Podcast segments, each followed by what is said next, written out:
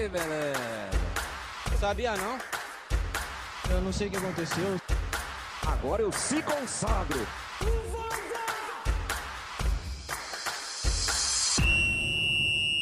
Fala galera, artigo 5 em campo para mais um podcast, edição número 15, onde vamos falar de um assunto pouco legal, né? Premier League. Comigo nessa noite somente André Moraes, Jonathan Franco está de licenças paternidade, devido às licenças aí que nós do artigo 5, empresa séria, demos a ele, e, ele está desfrutando sua, sua pequena bebê. É, muito linda, por sinal, parabéns, Jonathan. É, e aí, André, boa noite. Boa noite, Felipe. Hoje estamos aqui só nós dois, né? Temos algumas cadeiras vazias, porque nos últimos dois episódios tivemos convidados e o John estava conosco, mas ele não está aqui por uma excelente causa e vai ser muito bom, sempre gratificante estar tá participando desse podcast. Boa noite também a todo mundo que está nos acompanhando. É sempre um prazer ter você conosco aqui. Hoje o assunto está mais ou menos, né? Premier League. É, eu, eu, só queria dizer que a gente começou, a gente começou é, 8 e 2, é, tá começando, tinha acabado de começar aqui São Paulo e Corinthians, eu vou, eu vou estar acompanhando aqui de rabo de olho São Paulo e Corinthians, então é, vocês vão estar acompanhando no, no, tempo futuro aí o que está rolando entre São Paulo e Corinthians. É, mas bom, vamos, vamos, lá, sem, sem fugir do tema, é, Premier League. Fazer um breve comentário assim sobre o, o, futebol na Europa nos últimos anos. Da década de 2000, o principal destaque eu acho que era a Itália, em questão de clubes, principalmente por causa do Milan, que estava na era de ouro, do, do Kaká, do Seedorf, a Inter, que sempre chegava, teve aquele time do Mourinho, muito bom. A Juventus, que não figurava tanto entre os times da Champions, mas também era sempre uma excelente equipe. Durante a década de 2010, muito por conta de Messi e Cristiano Ronaldo, a gente teve uma hegemonia. A gente pode falar assim em hegemonia da Espanha. Os dois times ficavam revezando ali Champions. Uma hora ou outra, algum outro time ganhava, como o Chelsea ganhou, o Bayern. Sim, mas... é mais dominante que a italiana na década de 2000. Sim, até mais. E esse foi, foi a tônica do, da década de 2010. E agora a gente está entrando em uma nova fase que eu acho que a Inglaterra pode ser o país que concentra os melhores times do mundo. É, a gente vê altíssimo nível de atuação no City, no Liverpool, no, no Chelsea, no Manchester, enfim, vamos falar de tudo isso hoje. E a Premier League em si é uma liga que beira a perfeição. É tudo muito, muito bem calculado, tudo muito bem detalhado. É um exemplo para o mundo inteiro. Acho que questão técnica, questão tática, questão de organização, gramado, tudo lá é muito bem feito. Então, eu sempre fico muito honrado e, grat e grato mesmo de, de poder comentar esse campeonato. É, eu, eu, faria aí um, um asterisco do, do, do exemplo, porque vamos discutir isso quando falar da compra do Newcastle, né? Assim, tem, tem, tem fatos que, que podem não fazer é, esse ser exemplo tão forte assim, né? Mas, mas, mas de fato é, é vamos, vamos deixar para quando a gente for falar do Newcastle, né?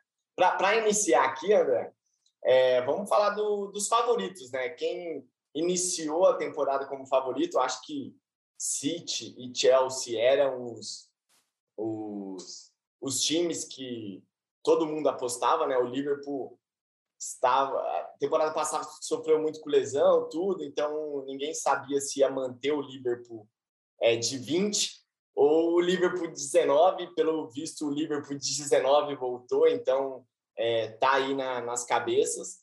E, e, o United, né, que de fato não está correspondendo. É, vamos entrar mais no, na questão do, do, United depois, mas o topo, né? O, o, hoje a Premier League está com Chelsea com 19 pontos, é, Liverpool com 18 e City com 17. É, eu, eu, vou passar a bola para você, o, o André, para você fazer seus prognósticos, mas vou, vou dedurar você que quando a gente estava discutindo o tema aqui da, do, do, dos favoritos, tudo, né? o André quis tirar o Chelsea. Eu, eu, eu achei um crime e, e, estou dedurando você para a nossa audiência. Ele quis tirar o Chelsea do, dos favoritos. Eu, eu, eu, nesse, nessa apresentação coloquei até o United né, como configurando aí entre os, os que cogitados a ganhar a Premier League esse ano. Mas tirar o Chelsea eu achei demais, André. E, e de fato tá, tá liderando a Premier League. Que, que, é, primeiro eu te pergunto, por que você quis tirar o Chelsea? Não, vou fazer um meia-culpa aqui. É, pedir desculpa à audiência aí também. Erro crasso meu. É, o Chelsea, com certeza, é um excelente time. Eu queria focar um pouco no, no City e no Liverpool, principalmente por causa do confronto que eles tiveram na, na última rodada, que foi a sétima. Eu achei que foi o principal jogo dessa temporada, no mundo inteiro. Considerando a temporada 21-22, que acabou de começar, o jogo entre City e Liverpool teve níveis de concentração, níveis de atuação que realmente se destacaram de uma forma muito especial. Por isso eu queria dar um destaque maior aos dois, mas claro, o Chelsea é um excelente time, está é, fazendo um excelente início de temporada, teve alguns, alguns arranhões que, que acho que poderiam ter sido melhor resolvidos, mas está super na briga e eu acho que o, o, título não escapa disso não, ou é Chelsea, ou Liverpool, ou City. É, o, United vão forcer a barra, né? Depois vamos falar, mas o Solskjaer, com, com Solskjaer no banco, nem, não ganha nem o Paulista. mas vamos lá. Vamos lá. Bom, é, vou começar falando, então, para me retratar aqui, vou começar falando do Chelsea. É, um pouco do início de temporada do Chelsea. Bom, é, a principal novidade, eu acho que foi o Lukaku, em questão de contratação. Um centroavante que fez uma excelente temporada, acho que teve gente até cogitando para a bola de ouro. E o Saul no meio de campo. Apesar de que o Saul não, não é considerado titular ainda, quem está jogando mais é o Kovacic, revezando com o Kanté, com, com o Jorginho.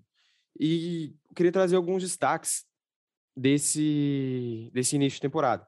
Bom, o primeiro é que eu achei que o equilíbrio do time do Chelsea melhorou bastante. O time do Chelsea já era um time muito equilibrado em questão de fase ofensiva e fase defensiva na temporada passada. Tanto que alcançou aquele resultado maravilhoso da Champions League. Mas esse ano eu acho que melhorou ainda. A zaga, com uma linha de três zagueiros e dois alas, é uma zaga praticamente robótica ali, né? Tem um zagueiro na sobra e dois que vão dar o primeiro o primeiro combate, ao mesmo tempo que esses dois laterais eles se transformam em alas no momento ofensivo. Agora no início da temporada quem está jogando mais é o Aspliqueta, até porque o o Rhys James machucou e o Aspliqueta foi para a ponta. E o Marcos Alonso está jogando mais do que o Tio, se bem que os dois são excelentes pontas e fazem esse trabalho muito bem. Então o Chelsea realmente está com uma organização tática perfeita, está respeitando o jogo em todas as suas fases e está equilibrado. Com relação a, a, uma coisa que eu acho que ainda tem que ser ajustada, é justamente o Lukaku, justamente o principal destaque. Alguns jogos eu achei que o Lukaku não, não se entendeu muito bem nos ataques frontais, na dinâmica de ataque ali com os meias atacantes, que geralmente são o Pulisic, o Harvard, o Mount, o Ziyech. Eu acho que o Lukaku, por ser um, um cara com vigor físico muito grande, ele acabava ficando parado ali e tirando um pouco dessa fluidez, dessa dinâmica do ataque do Chelsea, que, que é uma marca registrada. Mas claro que pode pode ser consertado em, em, pouco tempo. E o Lukaku, a gente não precisa nem falar da qualidade dele. Ele não é um centroavante lento, ele tem essa capacidade de, de se movimentar. E eu acho que seria só uma questão de encaixe mesmo que o Tuchel poderia fazer. Sim, é, eu, eu, não, eu não sou tão bom taticamente quanto você, André, mas é, o Lukaku ele, ele se dá muito melhor no, no ataque em, em movimento, né? Então, é, a, a Inter, que, que fez ele estourar aí como o grande jogador é, nível mundial, aí, melhores do mundo, é, com o ataque que tinha o, o Hakimi pela ponta, o, o Lautaro era um ataque que jogava muito rápido, né? Tava no meio campo, esticava a bola, tudo, um, um estilo meio Liverpool, né? E o Chelsea ele joga mais em bloco, né? Então ele é, ele chega bastante no ataque, mas chega em bloco e, e acaba não é isso prejudicando, digamos assim, a velocidade do, do, do Lukaku. Então é, é, acho que isso explica um pouco essa essa não demora da adaptação, né? Mas assim essa essa prejudicamento essa palavra não existe mais do, do jogo do Lukaku, né? E aí a questão de se adaptar mesmo vai com o tempo. A única coisa que você é, falou do, dos destaques que chegou, é, você não falou do Loftus Cheek. E, e, ele voltou, na verdade, ele já era jogador de Chelsea, desde 19 anos.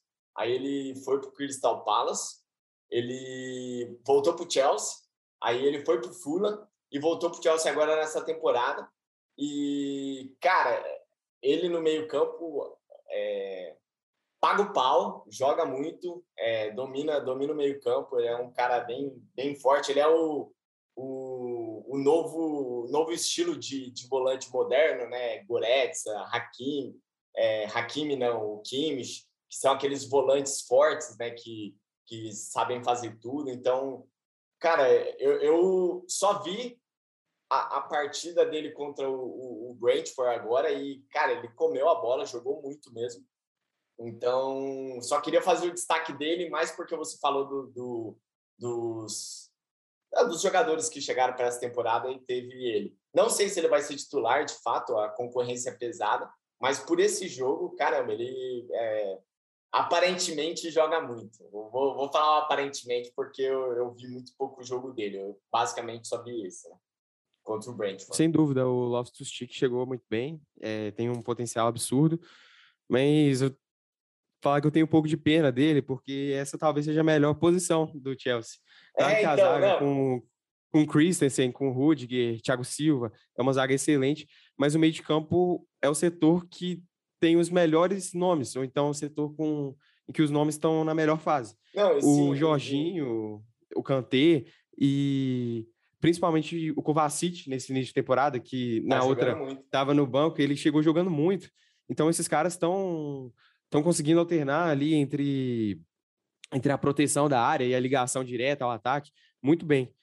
É, o Lopes é, a, a, a, defesa do Chelsea é muito boa, né? E, e, e dá muita tranquilidade para esses volantes que sabem jogar a bola é, jogarem bola, né? Então é, é isso. Desculpa, eu te cortei, cara. Não, tranquilo. Falar que é isso, o Loftus Cheek chegou muito bem, é um, é um destaque, você destacou muito bem. E só que esses caras estão, como dizem, estão comendo a bola e ainda chegou o Saul do, do uhum. Atlético de Madrid, é, sim, que vai é. ter espaço durante a temporada.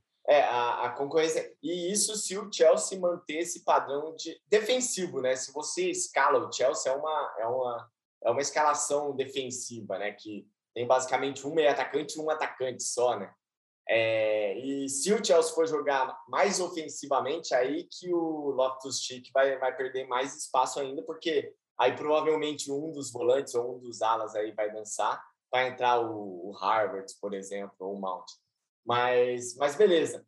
E, e, e para você, para encerrar esse o, o assunto Chelsea, ah, eu, eu, eu, queria, eu ia falar depois, mas eu já, eu já vou falar do jogo deles contra o Brentford que, que ressalta até a questão da, da defesa deles.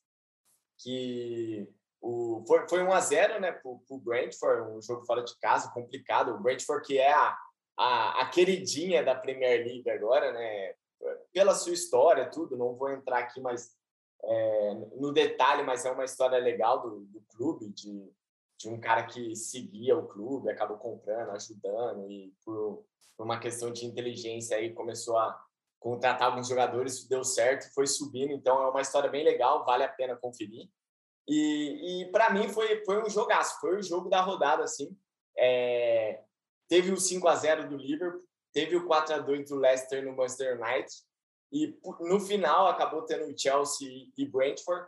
E, e para mim esse 1 a 0 foi mais legal do que é, o, o, o 5 a 0 e o 4 a 2 Por incrível que pareça, e justamente porque foi um jogaço do Brentford, pressionou, pressionou o Chelsea, o Chelsea não tomou gol. O Mendy fez um jogaço, pegou tudo. Os últimos 20 minutos foi, foi incrível do Brentford.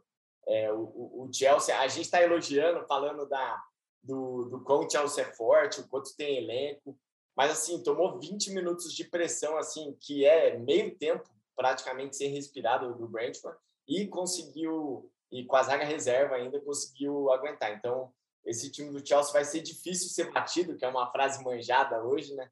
Mas, de fato, é, é um time difícil ser batido. E fica meu comentário aí do jogo Chelsea-Brentford, que foi muito legal, muito legal mesmo. É, é difícil 1 a 0 ser tão empolgante quando eu estou pintando aqui, mas de fato foi, foi muito legal, cara. A torcida do Brentford é. As torcidas inglesas em si são muito legais, né? Elas fazem aquelas musiquinhas com músicas que é famosas, tudo, então é, já, já é um espetáculo à parte. E, e, a do Brentford, que, que tem aquele aquela flag do underdog, né? Então é, entra em campo já como um azarão e um azarão que está indo bem e pô, eles ganham muita força. Então é, é, um time que vale a pena acompanhar nessa temporada. Fica aqui minha minha dica é cultural, né, de Premier League basicamente, de acompanhar o Brentford. E, e, e, já, já falei desse ponto aí do, do jogo do Chelsea. Então, é, pelo menos procurem os melhores momentos que, que vale a pena. Muito, foi muito legal o jogo. Você, chegou a ver esse jogo, André? Cheguei. É, Pô, tô, tô, muito... tô, tô, aí você fala, eu, eu tô aumentando ou foi um jogão mesmo? não, não, você falou na, na proporção certa. Foi um jogo excelente. Eu fiquei impressionado com, com o volume de jogo do, do Brentford. Era um time que, que o tempo inteiro buscava o ataque, e buscava deixar a área do Chelsea densa, foi, foi um jogo bem interessante de se ver. Eu acho que ninguém esperava um, um nível de competitividade tão alto e um nível de aperto para o Chelsea tão grande. O Mendy se destacando cada vez mais no gol do Chelsea. Acho Não, que essa é, foi a principal e, notícia para o é, time azul, foi o, foi o Mendy nessa noite. É, e, e, e, de fato, quando, quando você toma um aperto desse tamanho e sai ileso, é, é, que a notícia é boa, né? Obviamente, se eles tomam um empate lá em algum dos lances que o Mendy fez um milagre lá na, na bicicleta do cara lá no último minuto que o Mendy fez um milagre. É, se toma o gol, é, com certeza a mídia estaria falando, e o Chelsea, será que é tudo isso mesmo? Já empatou tudo, levou, levou pressão 20 minutos do Grant, mas é, quando aguenta, fica, fica aquela excelente notícia, né? E, de fato, os zagueiros reservas que jogaram no jogo comeram a bola do Chelsea. Enfim, é, Chelsea mostrando sua força da, do, do que já tinha mostrado, né? Inici, iniciou a, mostrando isso na temporada passada, né? ninguém achou que ia bater um campeão da Champions League, mas todo mundo sabia que esse time estava se tornando competitivo depois que o Tuchel chegou. Né?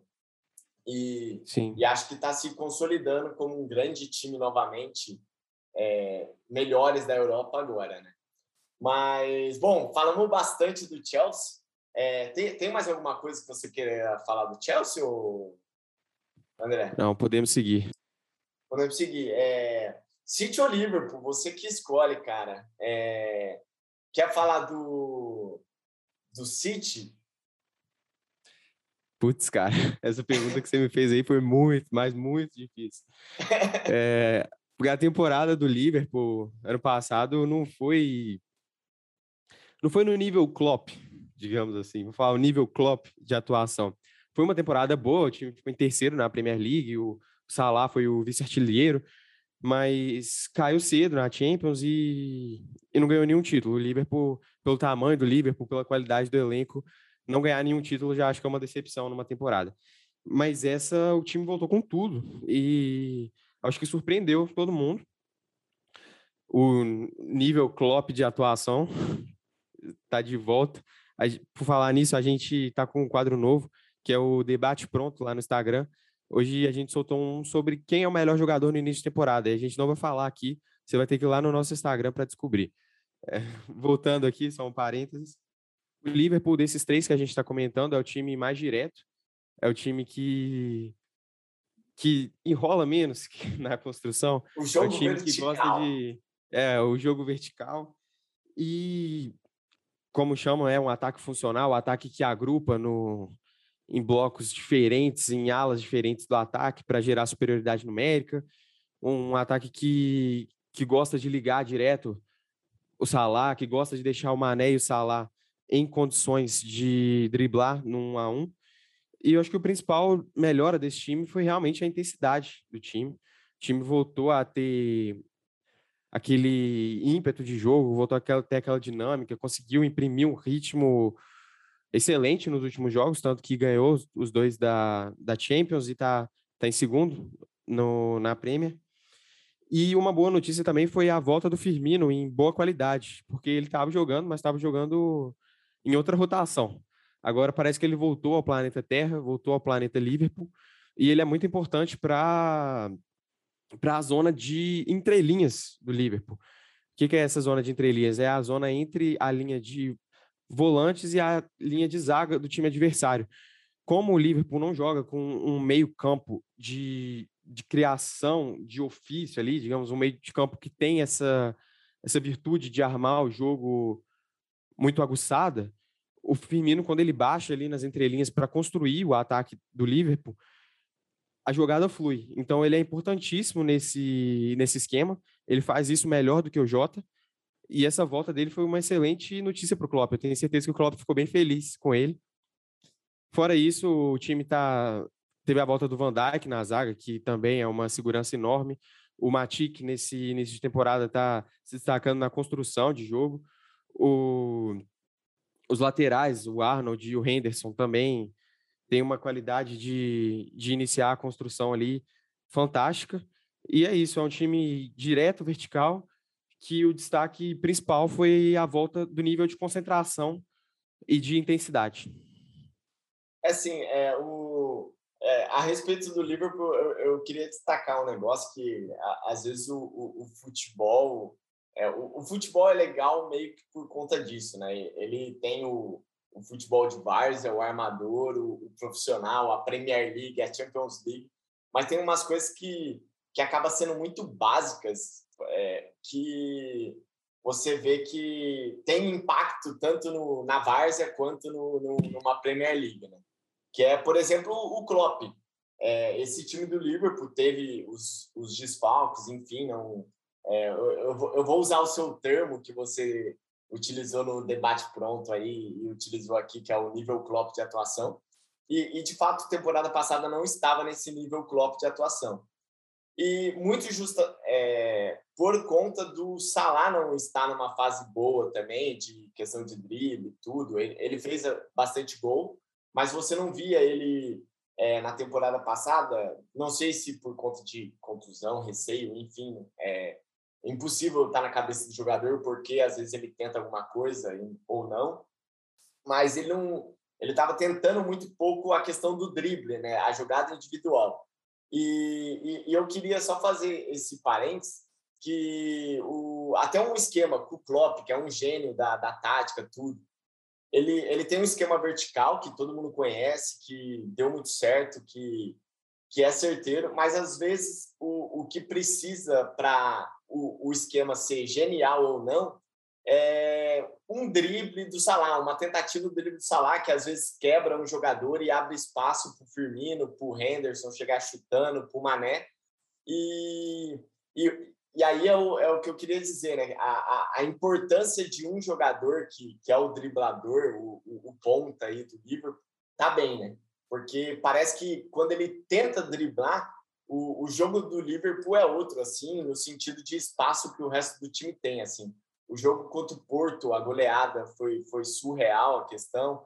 O, os dois gols que ele fez, é, eu acabei escrevendo também no debate pronto, porque a gente abordou bastante o, o, o Salah aí. É, os dois gols que ele fez driblando é, são coisas assim surreais. Um, um gol eu achei muito legal e muito inesquecível, foi o termo que eu usei, que alguém pisar na bola do jeito que ele pisou dentro da área e ainda assim conseguir driblar e fazer o gol. Foi, foi algo é, bem, bem inusitado para mim. E, e, e, assim, para finalizar esse parênteses meu gigantesco, é, assim, é uma coisa engraçada, né? No, no sentido que é, é, o melhor técnico do mundo, os melhores elencos do mundo, e, e às vezes parece que para ele tá funcionando, é só questão do tentar um drible, é, é um jogador está bem, enfim. É, acho, acho isso legal, assim, e, e queria estar pontuando. E, e, e, o Salah, já que estou abordando é, o Salah, assim, eu também falei, a gente está dando muito spoiler do, do, debate pronto, né? Mas. É... Pois é, você acabou com o meu mistério. você, você, fez um mistério, eu estou falando tudo que eu falei, né? Mas beleza. É, Segue Mas assim, o, o Salah, de fato, que se esse Liverpool chegar a papar um título esse ano, é, como eu falei, né? Se. É, ou, ou, a Premier League ou, ou a, a, Champions League, que obviamente é o, o, os dois mais cortejados por todo mundo, nesse nível de atuação, o Salah pode de fato ser melhor do mundo. E, e, e sendo é, melhor do mundo, ou, ou, estando competindo para ser melhor do mundo esse ano, eu, eu lancei essa polêmica. não sei se a, ainda seria polêmica, mas talvez no final dessa, dessa temporada não seja. Que, que o Salah vai estar entrando por maiores de todos os tempos do Liverpool. Assim. Eu, eu até fiz um levantamento, né? O, Rapaz. O, o, Kevin Keegan foi, foi o único jogador emblemático do, do Liverpool que chegou a ser melhor do mundo. Ele foi duas vezes melhor do mundo. É, ganhou ganhou Champions League, então é, é, é, de fato um nível acima aí do Salah. Te, teve o Dalglish, que, que ganhou oito Premier Leagues, né, junto, é, sem contar de 92 para cá, né, que teve a, a mudança para a Premier League de fato e mais três Champions League, né? Então, questão de títulos, é, vai ser difícil chegar nele. Mas, e, e o Giant, que querendo ou não, não ganhou nenhuma Premier League, mas tem é, uma Champions e, e, e, é um dos maiores do Liverpool, né? Então, assim, eu, eu diria que é só para finalizar, né? Tem, tem o Ian também, Callaghan, que, que é o jogador que mais jogou pelo Liverpool, né? Ele tem 857 partidas e jogou a vida toda, 18 anos no Liverpool, ganhou 17 títulos, então é, seria esses quatro aí os maiores do Liverpool, na minha opinião, né? É, e, e, acredito que o Salah pode estar, tá, depois de uma, mais uma temporada incrível, que é o que a gente está caminhando para, imagino eu, para o Liverpool, é, ele, ele pode estar configurando aí. Em questão de títulos, números ainda vai estar a, abaixo aí desses caras, não abaixo do Gerd, mas, é, cara, eu, eu, eu, diria que ele, ele se configuraria como... A, a cara desse Liverpool é o Klopp, né? É o, o rock and roll, né? Como bastante falar. Mas de, de jogador, eu acho que vai começar a estar tá passando muito pelo Salah. Então, eu não, eu não sei se esse início de temporada me tá me encantando muito e eu estou muito muito love com o Salah, mas é, cara, eu eu tô acreditando numa boa temporada e, e acredito sim que o Salah vai estar tá, vai tá entrando nessas discussões. Só do artigo 5, colocar isso na pauta já, já é um grande passo para a carreira do Salah, né? Mas assim, é, vamos, vamos ver o, o, que vai desenrolar na temporada. Né? É, Para finalizar, o, o, o, topo, o topo dos, dos gigantes, é, Manchester City, do, do nosso professor Pepe. É, o, o, o, Cara, o Manchester. Pode falar.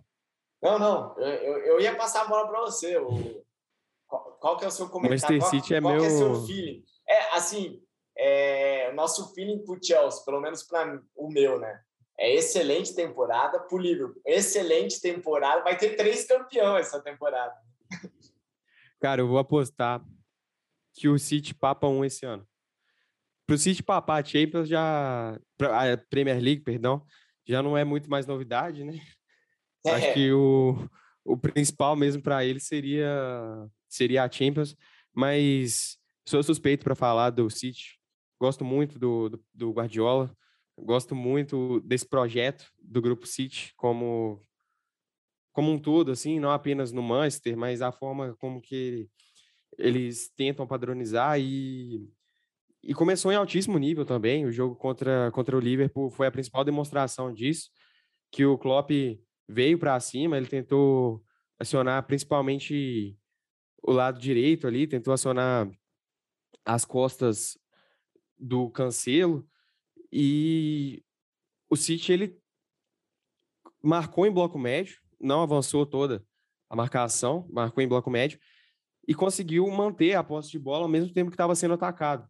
Então foi é raro ver isso, um time que consegue sucumbir, perdão, um time que consegue aguentar essa pressão com a bola. Um time que não não se desespera, não fica todo atrás. Então, eu realmente sou, sou um grande fã desse trabalho. Dos três que a gente está comentando, o City tem uma organização de posição parecida com a do Chelsea, né? Dois treinadores que bebem da mesma fonte do jogo posicional, ao contrário do rock and roll do Klopp. Mas é um time que constrói com mais paciência. É um time que, que roda a bola ali no meio de campo, até pela qualidade que tem no meio de campo, com o Bernardo Silva, com o Rodri, com o De Bruyne. E eu gostaria de fazer um destaque não tão pouco usual, mas também não tão óbvio nesse início de temporada, que, que é o Cancelo, João Cancelo, lateral esquerdo, lateral direito, que está jogando como lateral esquerdo no time do Guardiola, e a capacidade dele de iniciar essa construção.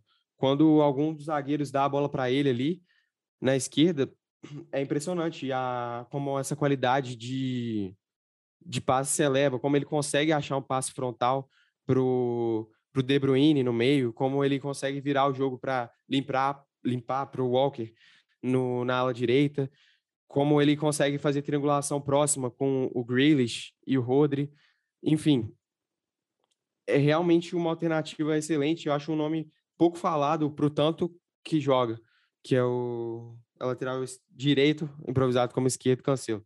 Além disso, o ataque também está tá todo em uma boa fase. Eu destaco o Foden, a revelação inglesa, que eu acho que já não pode mais ser chamada de revelação, porque já é uma realidade. A capacidade que o Foden tem em quebrar a última linha é uma coisa impressionante. Ele joga tanto aberto quanto centralizado recebe aquela bola de costas com o domínio orientado, já puxa o ataque. Então, é um nome para a Inglaterra, acho que por muito tempo. Se não perder a cabeça aí, se não tiver nenhum, nenhum contratempo, a seleção inglesa e o Manchester City vão poder utilizar ele bastante tempo. O Grealish chegou, chegou muito bem. É, também um valor absurdo.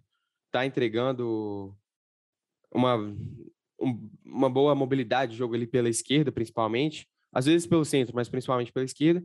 O Gabriel Jesus e o Mares estão revezando ali pela direita, como o Guardiola sempre fez, não prefere definir um 11, o Mares mais na Champions, o Gabriel mais na Premier, e são jogadores diferentes. O Mares é mais agudo, o Gabriel é mais protocolar, mas dá uma dinâmica muito boa ali para o lado direito e um apoio muito bom para o Walker no momento defensivo. Excelente, e eu aposto que vai levar um dos dois, o Manchester City, de Mr. Josep Guardiola? É, é... Ah, eu, eu, eu confesso, aí é aquele feeling lá que, que às vezes falha, né? Aliás, a maioria das vezes falha, né? É, eu, eu, eu, eu colocaria o, o, o City é, a, abaixo do, dos outros dois, tá? É, Para mim, acho que não vai papar, igual você falou. Com, com o Chelsea e o Liverpool é, vão, vão competir tudo e, e, e, não, não cravamos que vai ganhar título, né? Você está falando que o City é, vai, vai ganhar um essa temporada. Eu, eu, eu não diria. Obviamente, a, eu estou vinculado aqui à Premier League e à Champions, tá? Não a FA Cup, a Copa Inglesa, enfim. Sim, sim. Então. Os dois principais. é, é eu não sei porquê, tá? Assim, é, obviamente é, é, o, é o bicho papão hoje inglês, é, querendo ou não, ninguém ganha as últimas é, cinco do, dos seis campeonatos aí à toa, e, e, então deve ser tratado como tal.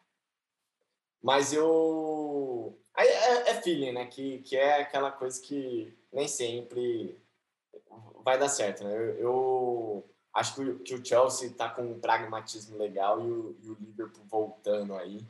É, acho que vai dar mais, mais caldo que o City.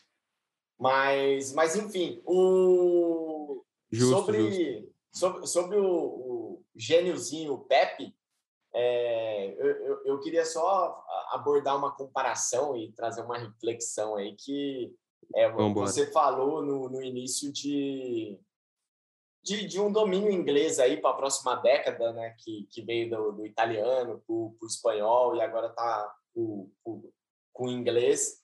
E, e, eu queria trazer, a, a, gente não combinou, tá? Mas, mas bateu certinho, porque eu queria trazer que, pensando num domínio nessa década aí de, de um City nas cabeças, ainda vai estar competindo com o PSG, com o Bayern na Champions, mas na Premier League também vai estar competindo, junto com o Klopp e tudo.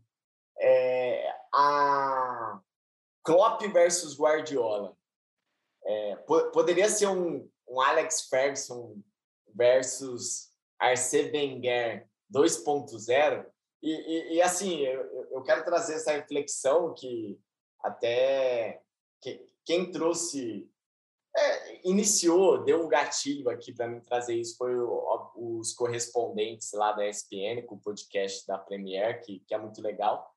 E, e, e, eles fizeram um comentário breve no último podcast e, e eu comecei a pensar, fui, fui ver alguns números e, assim, pensando em, em, Ferguson, qualquer coisa na Premier League está engatinhando, até mesmo Guardiola, né, que, que tem já três Premier, enfim, até mesmo Guardiola. Então, só, é só essa frase já dá para imaginar que ainda não está no nível e, e, e, longe.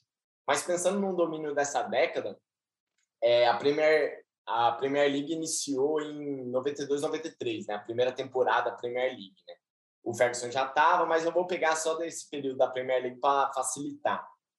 De 93 a 2004, vai 10, 11 anos, o United ganhou 8. O Arsenal ganhou 2. Então, de fato, foi um domínio dos 11, ganhou, ganharam 10.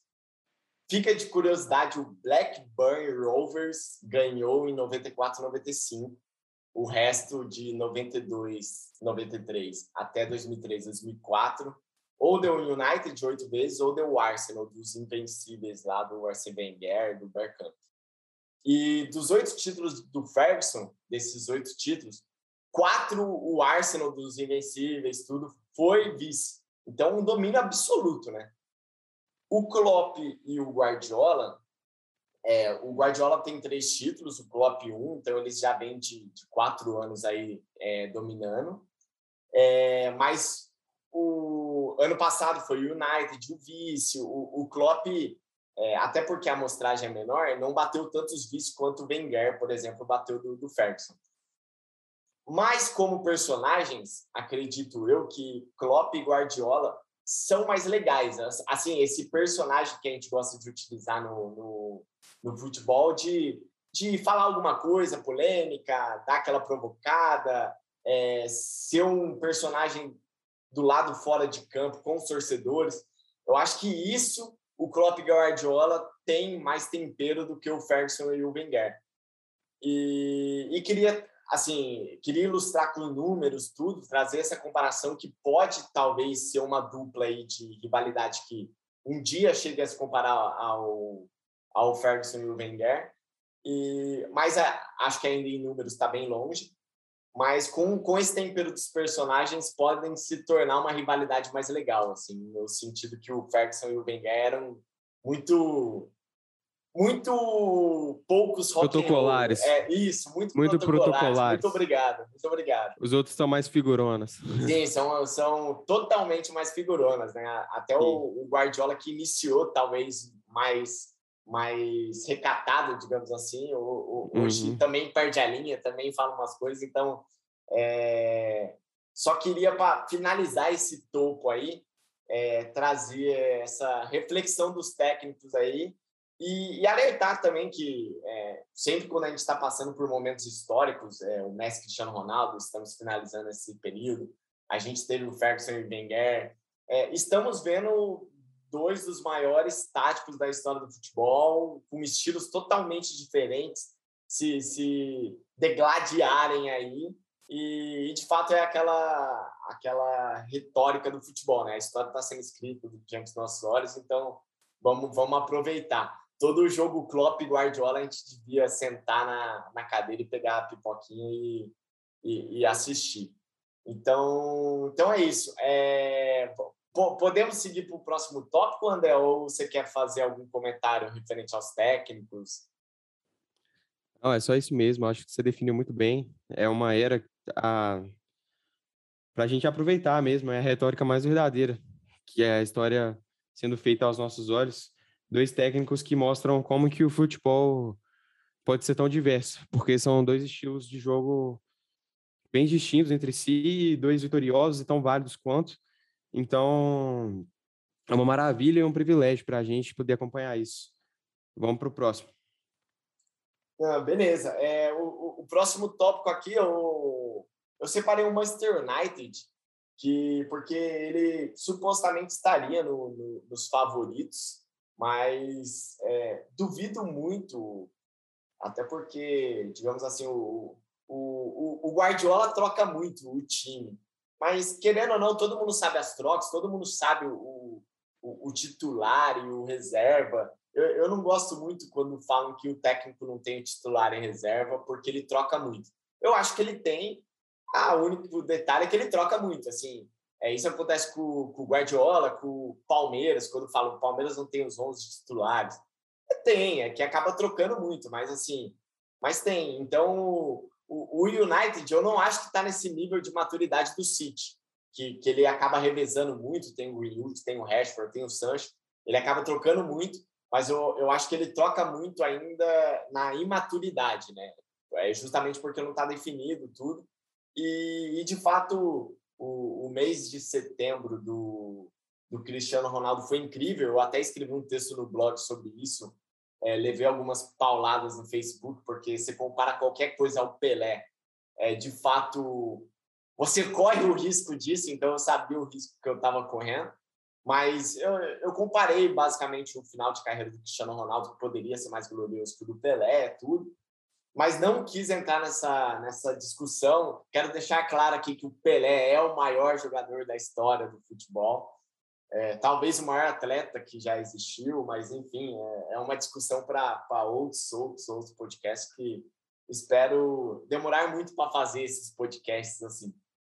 Mas é, voltando, e, e, de fato o Cristiano Ronaldo teve um mês de setembro incrível, é, mas teve um mês de setembro incrível muito porque o United não tá aquela engrenagem e, e o Cristiano Ronaldo acabou salvando eles. E, então, assim, eu queria passar a bola para você, André, já, já dando meu feedback, meu feedback, meu, minha, minha opinião a respeito. Eu acho que o Solskjaer é muito, muito limitado pelo pouco que eu vi dele, que é esse início de temporada, a temporada passada que foi vice-campeão.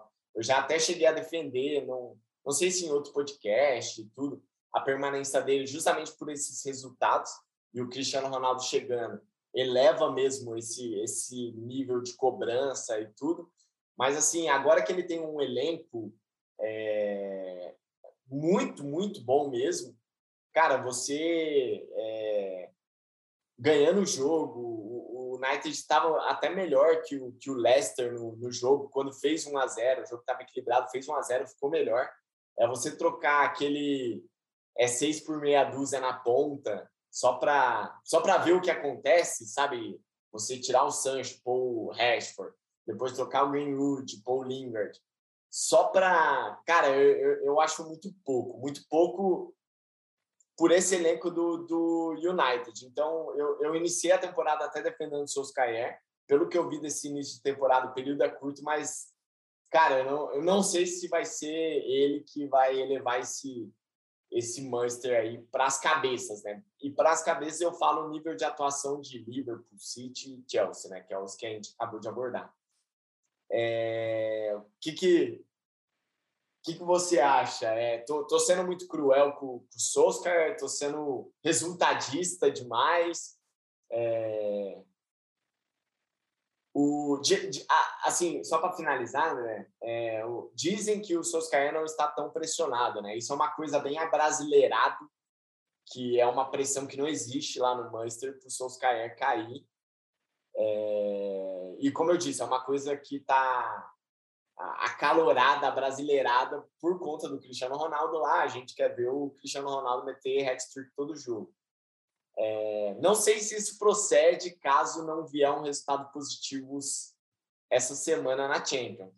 Mas dizem, e a, até a. Eu, eu vou esquecer, esqueci o nome dela agora, a, a correspondente do, do, do podcast Correspondentes da Premier é, acabou falando isso mesmo que a pressão lá não, não é grande, não é pressão, na verdade. É, mas, cara, eu, pelos jogos que eu vi, eu tô achando o Solskjaer muito sem ideia, muito sem ideia. E não sei não, cara. Eu, eu já pensaria numa troca aí. O cara é ídolo do time, mas é, falando em ídolo do time, São Paulo com 1 a 0. Eu acabei de acabei de ver aqui, já tá acabando o primeiro tempo. Caramba, falamos, falamos o tempo. É, bom, falei demais, André. Pede a palavra aí. Manchester United. Por favor, Felipe. é... Por favor, Felipe, para de falar, pelo amor de Deus. Não, que isso. É, bom, o United se comparou com os, os, últimos três que a gente falou. É, pô, é um abismo. Atualmente, o, os níveis de atuação, os níveis de concentração, nível de organização em todas as faces do jogo, o United está bem atrás. Mas eu não, não gosto de colocar o United como se fosse uma terra arrasada, sabe? Como muita gente pinta. Muita gente fala, ah, o Soscaer não treinaria nem, nem um time de Série B no Brasil. Ah, o Soscaer é um lixo. Falam coisas até piores aí nas redes sociais. E eu não acho isso. Eu acho que o, que o Soscaer é um bom treinador, só que a batata dele está assando. Isso é inegável. que a pressão está aumentando, que, que os resultados não estão vindo, que as atuações estão abaixo e, e que provavelmente a gente nunca vai saber como que está a real situação lá dentro, em questão de qual pé que está para ele continuar no clube ou ser demitido. Isso seria teria que ser uma notícia de alguém que tem muito contato lá dentro, e, e ao que parece até agora é que ele tem o respaldo da diretoria. Tem bastante tempo que o United não tem um elenco tão bom como esse de 2021. É, vamos comparar aqui com uma Ferrari, né? Uma Ferrari, um Maserati, um carro muito bom é esse time do United. O, a zaga com o Varane teve um, um salto de qualidade muito bom. Os laterais, Wan-Bissaka e Shaw, são de primeira prateleira. A volância, principalmente com o McTominay e o Fred, entrando às vezes, é muito boa. Acho os dois principais. O meio de campo com o Pogba e o Bruno Fernandes, eu não preciso nem falar. São, são dois armadores aí. O Pogba mais recuado, que, que dá um nível de, de passe para a fase ofensiva excelente. E as pontas, que tá cheio de talento, mas tem muito talento nos extremos do United. O Greenwood, no último jogo, foi o principal destaque. O, o Sancho, que ainda está bem abaixo, mas é um jogadoraço. O, o Rashford, o Linga, enfim, é muita qualidade junta. Pelo centro ainda tem o Martial, o Cavani e o, o incomparável Cristiano Ronaldo. Então é um time assim, em termos de elenco, seria para brigar com com o City, com o Liverpool, com Chelsea, com Bayern, com Real Madrid, com times dessa prateleira. Mas o time está apresentando problemas muito antigos. Essa eu acho que é o principal ponto de, de calo do Solskjaer, porque já tem bastante tempo que o United repete os, as mesmas falhas. Eu gostaria de destacar primeiro a recomposição defensiva, quando o time faz aquela transição entre perder a bola e recuperar Acho que falta muita atenção, principalmente na proteção da área. Os zagueiros em, em si também fazem essa, essa proteção muito mal. É, eu vejo muita desatenção nesse time do, do Manchester. Na saída de bola, parece que durante uma fase do jogo, o time vai lá e, e desliga. E o time vai lá, toma um gol e sai da partida completamente A zaga é lenta, principalmente com o Maguire. O Maguire não é um zagueiro rápido. Ele às vezes perde no, na, dá as costas para o adversário e, e perde o tempo de bola junto com o Shaw ali pela esquerda. E já era hora disso estar melhor. Contra o Leicester, por exemplo, na última rodada, foi 4 a 2 o Manchester United, no meio do primeiro tempo, estava bem. O time estava jogando com o Rashford e o Wambisaka por dentro, formando uma linha de três junto com o Matic. Estava jogando com os pontas abertos e com o Pogba e o Bruno Fernandes se associando ali. É, Bruno Fernandes e Rashford em uma ponta, Pogba e Sancho em outra e Cristiano Ronaldo na frente. O time estava bem, tanto que chegou ao gol em uma dessas associações entre o Greenwood e o, o Bruno Fernandes. Aí, em um passe de mágica, o, uma saída de bola construída lá de trás, o Maguire erra, o Tillemans faz um golaço e a partir daí o nível de atuação cai vertiginosamente. Então, esse tipo de desatenção, isso parece que ficou intrínseco ao Manchester United. Eu, fazendo mal comparando aqui ao São Paulo, que muda, muda técnico, muda muda jogador e parece que tem alguma coisa atrapalhando. Essa eu acho que é a sensação que eu fico do United nos últimos tempos, que tem alguma coisa ali que que abomina esse time. E a corda do Soscaer vai arrebentar, até por conta desses problemas táticos aqui que eu falei. É, eu, eu, eu diria que se a corda for arrebentar mesmo, vai arrebentar no, no Solskjaer, mas já que você comparou com o do São Paulo, o, antes do, do jogo, antes da gravação aqui, antes do jogo, tinha sal grosso na escada do Morumbi, então a solução fica aqui a minha dica para Solskjaer por CR7 e o São Paulo está ganhando do Corinthians a, a, solução é jogar sal grosso na escada de Old Trafford para espantar essa má fase aí que, que com o São Paulo está funcionando, tá? Fica, fica a dica aí. Então, é... bom, é... brincadeiras à parte, é... o... só, só, só queria fazer um comentário. Você falou da, da desatenção do, da perda de bola. E, e é verdade, se eu não me engano, contra o West Ham ou o Everton, que foi uma derrota, um empate aí do, do United, também tomou contra um o West Ham. Foi contra o West Ham, né? Também tomou um gol igual, assim, questão de desatenção, enfim. Então, é... tanto que depois desse jogo, é, o Bruno Fernandes falou do. É, como a gente está falando de, de, Premier League, é impossível não citar várias vezes né, os correspondentes da Premier League, né, o podcast.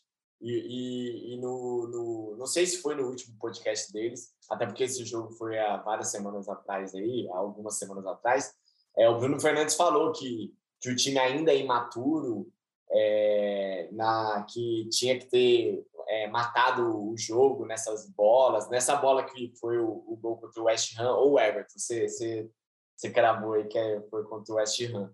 Então, o Bruno Fernandes até falou, né, nesse, é, a respeito disso, do, de o time ser um time mentalmente imaturo, que, que assim, querendo ou não, é, vai na contramão da questão Cristiano Ronaldo, né, que, que é o que todo mundo que é o que todo mundo pregava e que faltava ao Manchester e, mas assim, tô, tô falando isso sendo cruel aí, Cristiano Ronaldo, mas assim, já vou defender, né?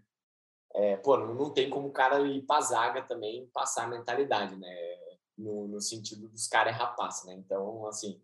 É, é e outra. É... É, é, é aquele argumento. Eu dei argumento pros haters do Cristiano Ronaldo, né? No sentido de, pô, cadê a mentalidade e tal? Mas, assim, pô, não, não tem como o cara ir lá no Maguire e falar, ô, oh, acerta o passe, né? E... Mas, enfim, pode, pode falar aí, André.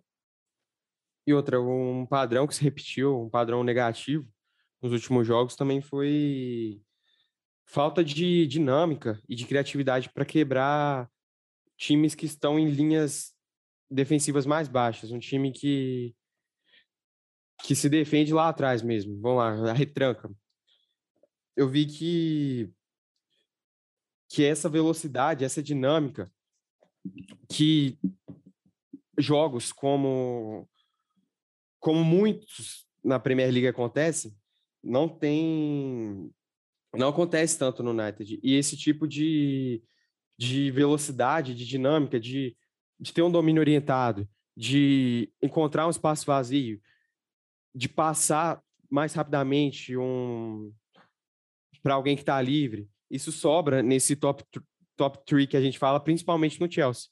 O Chelsea é um time que joga com desenho tático definido, que joga com as posições definidas, mas mesmo assim o time não é previsível.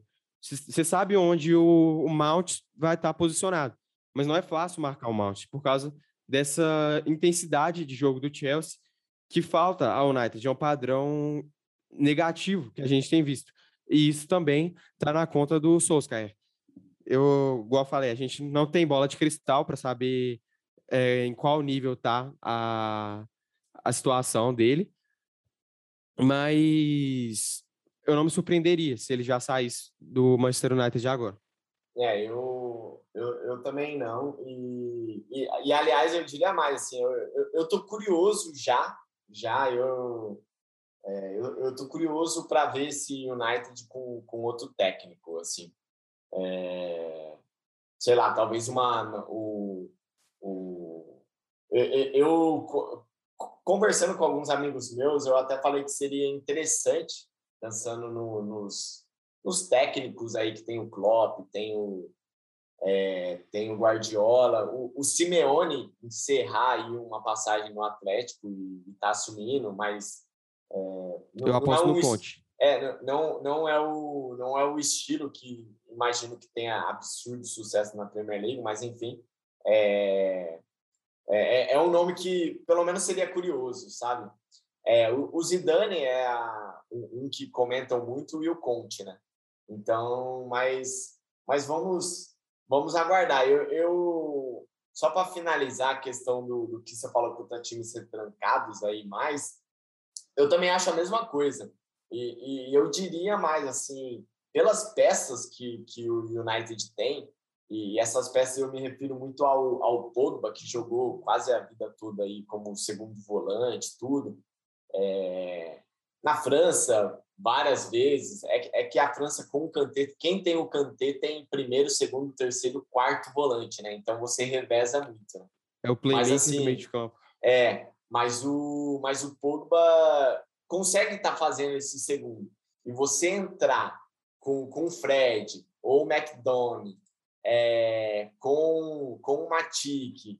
Cara, eu acho o time do Manchester muito, é, muito, não retrancado, mas muito defensivo a escalação, entendeu? Eu, fácil, fácil, eu, eu jogaria com Matip, Pogba, é, o Grayson Wood, o Fernandes Sancho, assim, e o, e o Cristiano Ronaldo. É, assim, a, o, o Solskjaer, ele entrou assim contra, contra o é, contra o Leicester, o Leicester. Tá? É, essa, essa escalação que eu falei.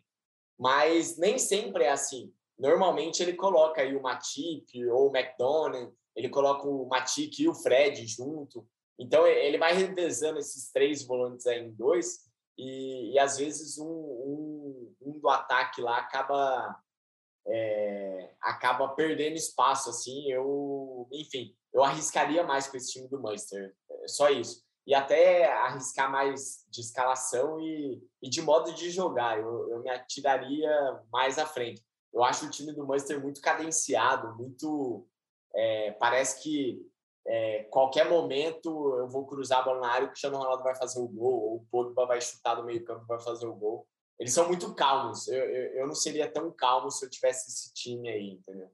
É, mas, enfim, é, para encerrar o Manchester United, eu só queria fazer um comentário aqui que, é, que o Bonucci falou a respeito do Cristiano Ronaldo, que, que eu achei é, engraçado, né?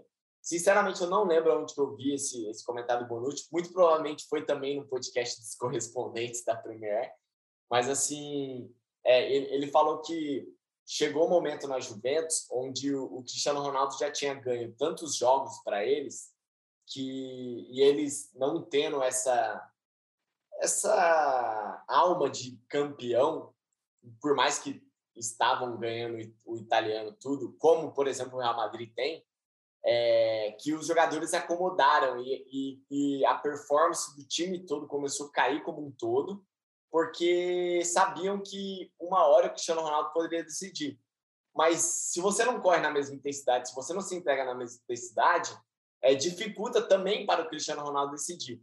E ele falou que isso foi um efeito negativo do Cristiano Ronaldo a longo prazo. Então, é, eu, eu, só queria trazer esse comentário no sentido de que é, eu acho que o problema do Manchester é, são várias coisas antes disso, né?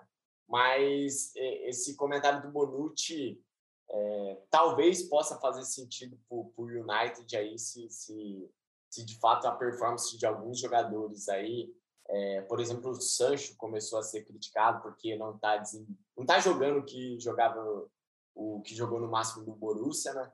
Então pode, pode é, um, é um efeito. Eu, assim, eu só queria trazer a reflexão, tá? Mas não que eu acredite nisso. É, aliás, não acredito, tá? Mas é um é o Bonucci falando, não, não é ninguém e, e de fato ele ele não vim, ele não usou essa alma de campeão que eu falei aqui, mas meio que deixa entender isso, né? Que de fato, se, porque se o time tem a, aquela alma de campeão e tal, ele ele quer ainda continuar vencendo, enfim. Mas então só queria trazer essa reflexão aí, esse pensamento do, do Bonucci, né? Então é, encerramos Manchester United. Acho que que falamos bastante é, e para encerrar o nosso podcast, André, é, indo para a parte de, de baixo aí, é, acho que vale a ressalva do Leeds e, e, e, o Rafinha, né? Vale a ressalva Rafinha, na verdade, não, não do Leeds nesse podcast, porque é a grande revelação para a seleção brasileira, não para o futebol, né? É, quem acompanha a Premier League já sabia que ele era um bom nome, enfim, é, já sabia do potencial, enfim, mas ele surgiu para a seleção brasileira agora. Né?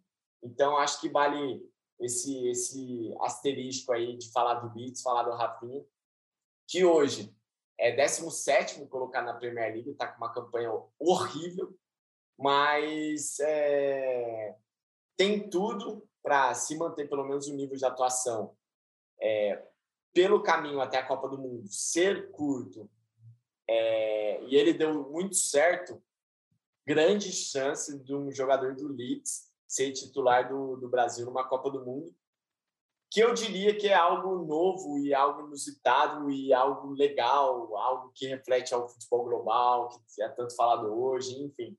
É, tem, tem algum ponto, cara? É, eu só queria fazer essa ressalva do Rafinha, não, não tenho mais muito o que falar mesmo a respeito dele. Não tenho muito o que falar e já estou falando há muito tempo. Mas, assim, é, tem, tem alguma coisa que você quer ressaltar? Acho que, acho que vale esse ponto do Rafinha. É, bom, o Rafinha se mostrou, sem dúvida, uma excelente opção para a seleção brasileira. E eu acho que se a gente ficasse falando aqui do jogo dele com a seleção, a gente perderia muito o foco. Eu acho que a notícia boa para a Premier League dessa, dessa ascensão do Rafinha foi a discussão que a gente está tendo entre entre quantas como quão efetivamente a, a Premier League é assistida, é acompanhada no Brasil.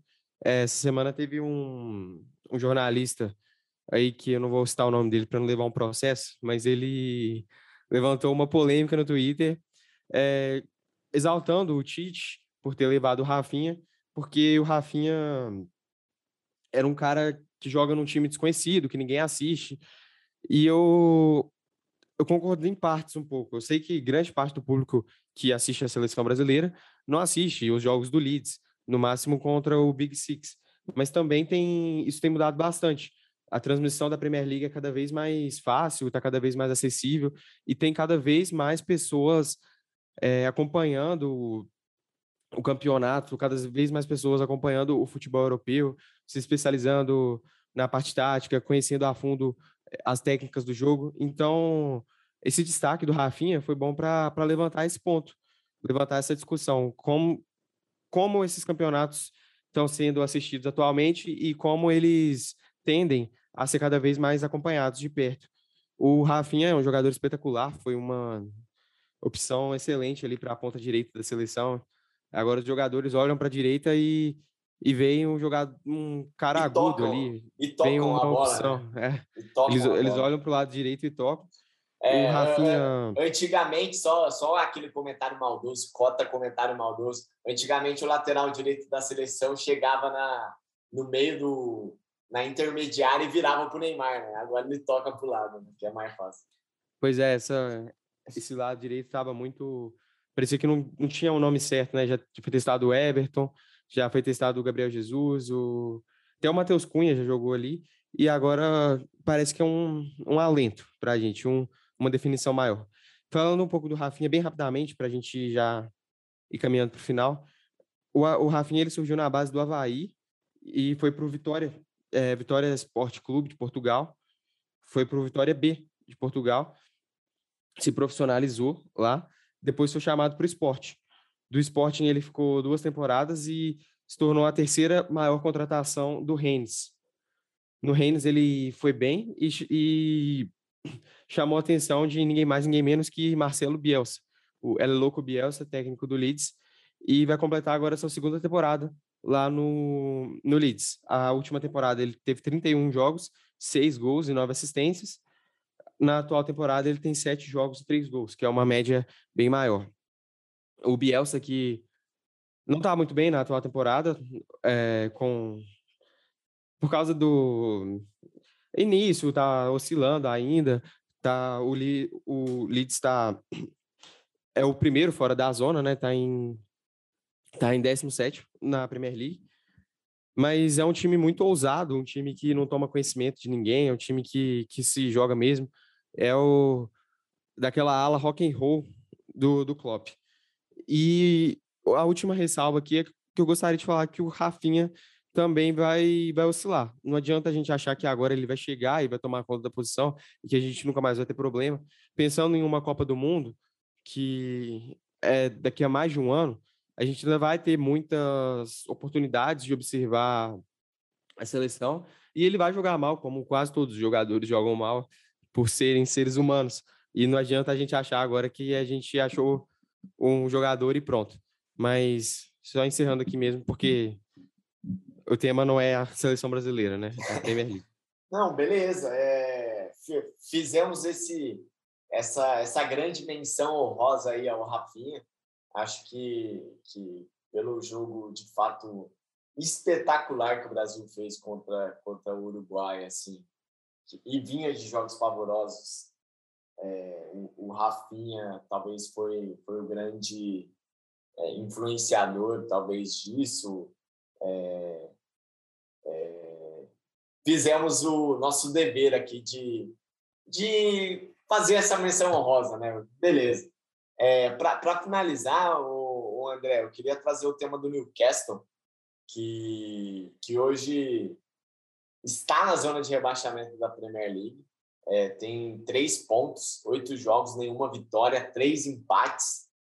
E, e foi comprado aí pelo, pelo um multi, multi, normalmente é mi, né? Multibilionário e, e promete investir bastante no, no clube e, e fazer o Newcastle a vo- configurar entre, o, entre os, os grandes da, da Premier League, como já configurou, né?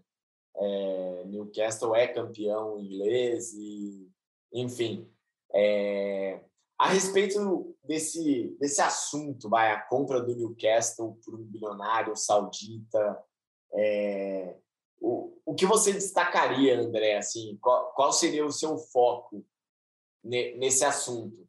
A questão da competitividade da Premier League, a questão do cara ser quem ele é, é o, qual seria seu foco a respeito disso?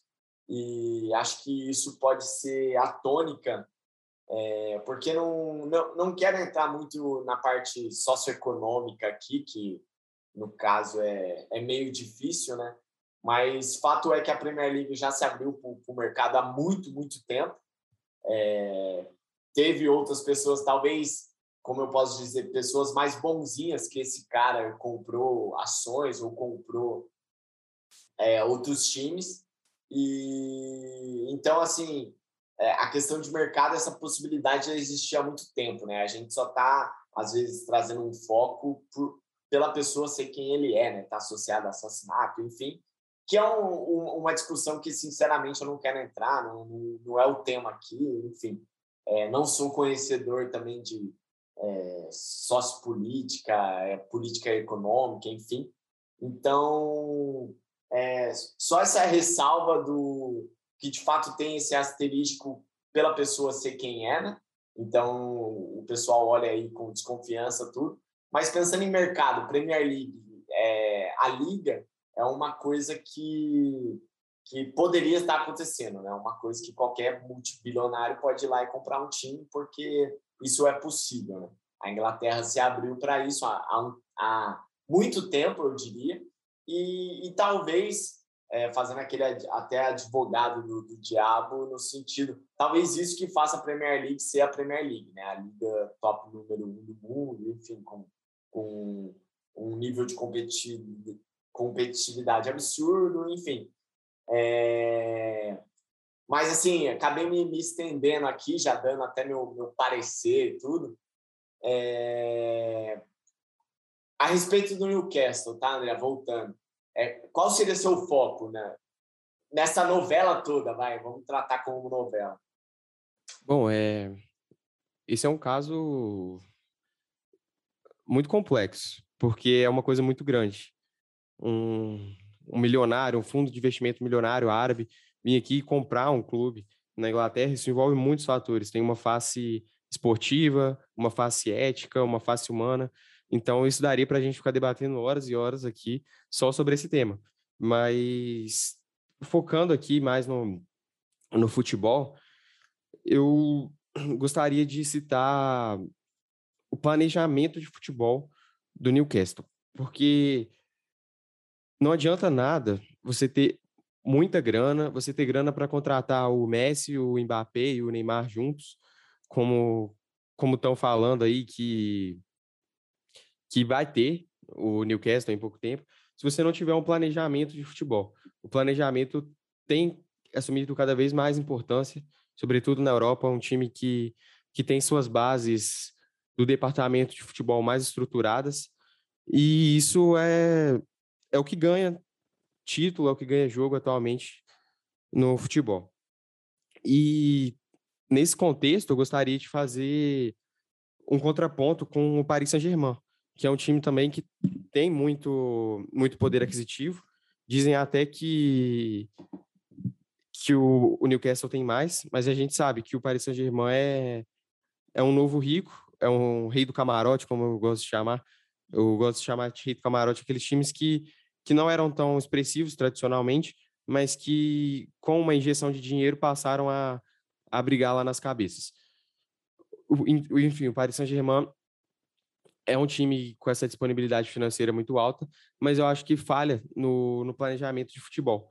Não vejo o Paris Saint-Germain padronizando o seu estilo de jogo é, com a base, com como um clube mesmo, se, se desenvolvendo como uma instituição, não vejo contratando segundo as necessidades imediatas do clube. Claro que um time que tem o nível de jogador deles vai ser um time bom, não tem como, mas eu acho que falta um planejamento de elenco, de contratar jogadores médios, de contratar nas posições mais carentes, e esse planejamento ele tem que ser minucioso, ele tem que ser feito da melhor forma possível. Como eu disse, é a coisa principal do futebol atualmente. Então eu quero ver como o Newcastle vai fazer esse, esse planejamento. Se vai ser o dinheiro pelo dinheiro, ou se vai ser um time em que o projeto e a grana andam lado a lado.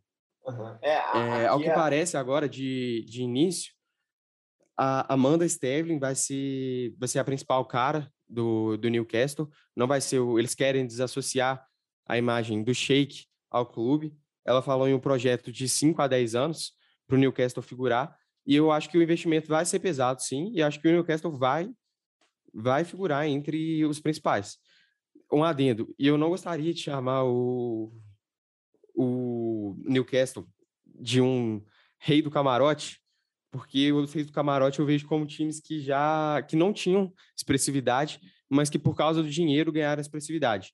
E o, o Newcastle já era um time grande, já disputou, já ganhou várias FA Cups, já ganhou, já foi quatro vezes campeão da Inglaterra antes da Premier, já ganhou a taça Messi, Messi, não sei como fala direito, já ganhou a super taça da Inglaterra, porque foi um time que está desde os primórdios do campeonato inglês. Já teve bem, já teve mal, já disputou com Blackburn, já disputou com West Ham, as cabeças, e tem uma torcida muito, muito apaixonada. Então, é um time de tradição, não é um time que, que apenas comprou o seu direito de participar do, da brincadeira com o dinheiro. É, Para finalizar, eu gostaria de, de mandar um salve à galera do Futuro, que fizeram um podcast muito bom explicando a situação do Newcastle, que chama God Save the, God Save the Game, com a Michelle e o Lucas, que participou do nosso último podcast, e o Vinícius. É, me baseei aqui muito no que eles falaram e quero parabenizá-los. Você que está nos assistindo aí, é, vá assistir o podcast deles também. É, eu, eu, só queria fazer um ponto, André, porque você falou é, que estão dizendo dois pontos, na verdade. Estão dizendo que futuramente vai ter Neymar, Mbappé e Messi no, no Newcastle pô, seria mais fácil ter comprado o PSG, né? É, é, é. Economizaria aí uns anos, né? Mas, enfim.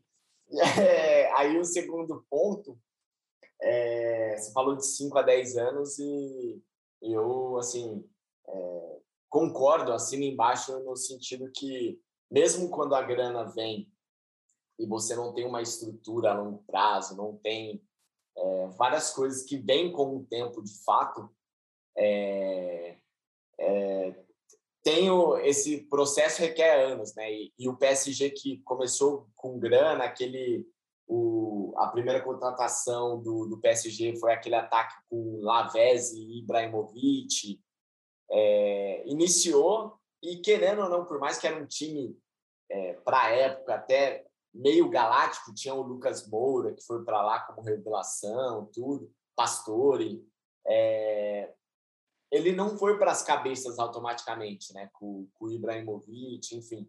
É, aliás, isso até eu, eu diria um, um, episódio ruim assim da carreira do Ibrahimovic, porque ele sempre foi a, aquela peça dominante dos times e com esse PSG de fato ele talvez não conseguiu elevar o nível do, do, do, do time, enfim, nível que só foi elevado de fato quando quando surgiu o Mbappé, quando veio o Mbappé, quando veio o Neymar e, e aí o PSG, mesmo injetando, injetando dinheiro por anos por anos, teve que, de fato, jogar dinheiro para o ar, né? contratar o, o, o Neymar para estar tá mudando essa mudança de chave. Né? Então, é, no, e vinculou a um dos maiores gênios do futebol, né? que é o Neymar. Então, assim, é, o que eu quero dizer com tudo isso é mesmo o Newcastle injetando, injetando, injetando dinheiro, não necessariamente ele vai conseguir ir para as cabeças, né? É, talvez o Red Bull aqui conseguiu em dois anos, porque a, o nível é mais abaixo, a desorganização é muito alta, então times organizados tem poucos aqui no Brasil, tem cinco, dez no máximo. Então é mais fácil. Na, na Inglaterra, eu não sei se isso vai ser tão automaticamente. É, justamente fazendo essa ressalva de comparação com o PSG, no, no sentido que o PSG injetou, injetou, e aquele time com o é, fez algumas boas campanhas na Champions, é, que eu me lembro, assim, boas campanhas, eu digo, é, eliminou um grande, caiu nas quartas, tudo, mas não bateu na cabeça, tipo, duas finais seguidas, como agora, tá? E, e é um time a ser batido, né? Um dos times a ser batido.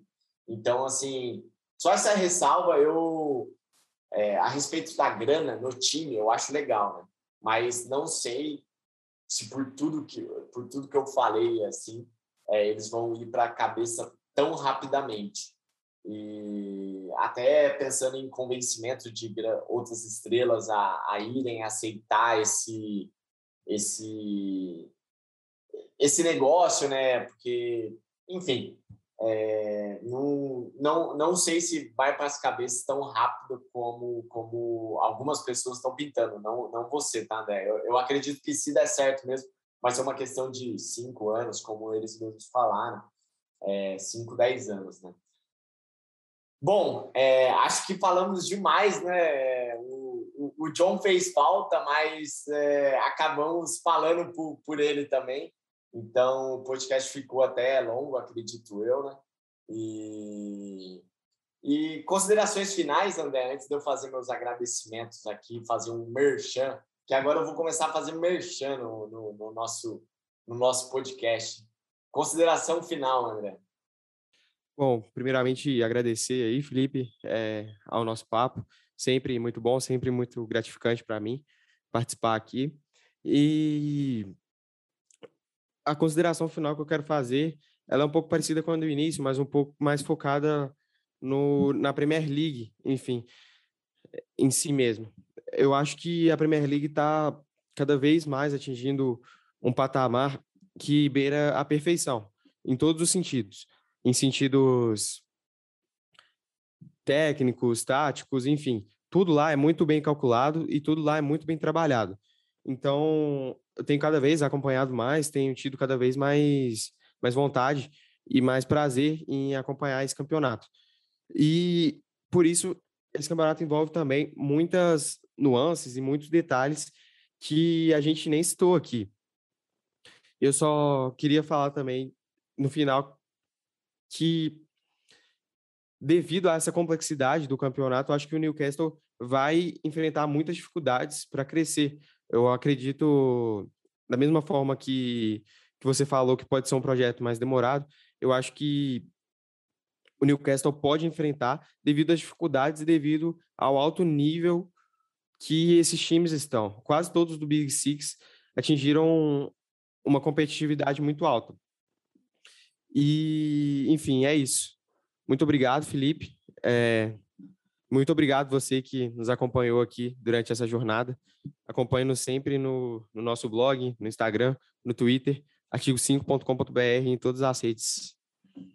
É, é, é isso aí. É, só para finalizar o, o, o, comentário, separar para pensar que hoje tem um time de meio de tabela de campeonato, onde o ataque é Son e Kane, é, e esse Kane aí é só o centroavante e capitão aí do, de uma seleção que, que é cotada aí para entre as favoritas, né, que é fortíssima, que é a Inglaterra, é, já diz muito do campeonato, né? Não, não, é, não é qualquer coisa, né? É, literalmente não é qualquer coisa.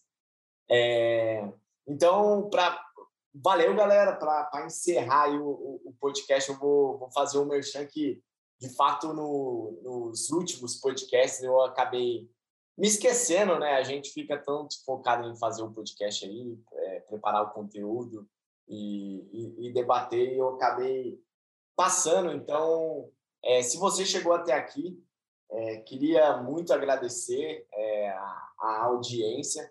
É, estamos preparando muito e muito e muito conteúdo a mais é, para você, tanto no site, quanto no Instagram, quanto aqui no, no nos podcasts.